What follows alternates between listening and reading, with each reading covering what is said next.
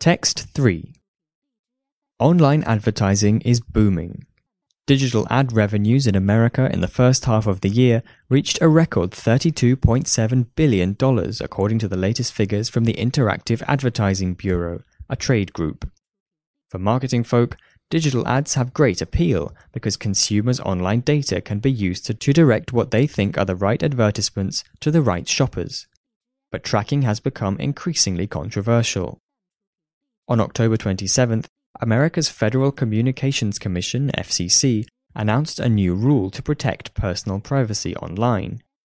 Internet service providers such as AT&T and Comcast must now ask consumers for permission if they want to gather and share data deemed to be sensitive, including financial information and users' browsing history. However, the FCC's rule is notable for not settling a debate, but stirring it.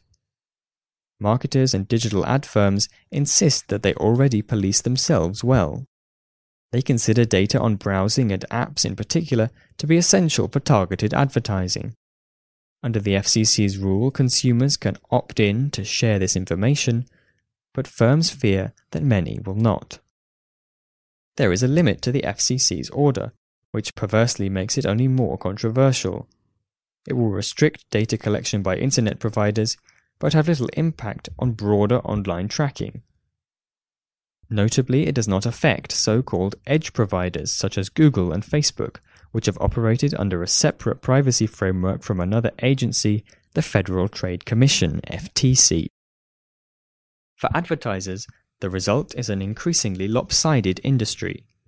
Any new restrictions on companies such as Verizon, which are competing to expand their digital ad businesses, will give more power to the already mighty Google and Facebook, points out Brian Wieser of Pivotal Research Group. For consumers, the result is a mess. Limits for gathering data depend on the identity of the gatherer.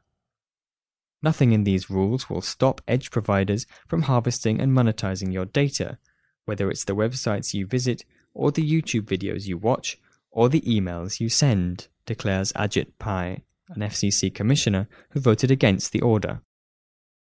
The question now is whether regulators will look at this mishmash and apply stricter limits to Google and Facebook too.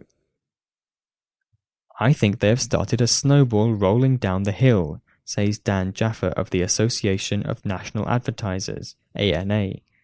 He calls the FCC's rule highly misguided and harmful. The matter may well be decided in court. Even before the new order was issued, broadband firms were challenging the FCC's authority to regulate them as utilities. If they succeed, the new rule will probably be thrown out.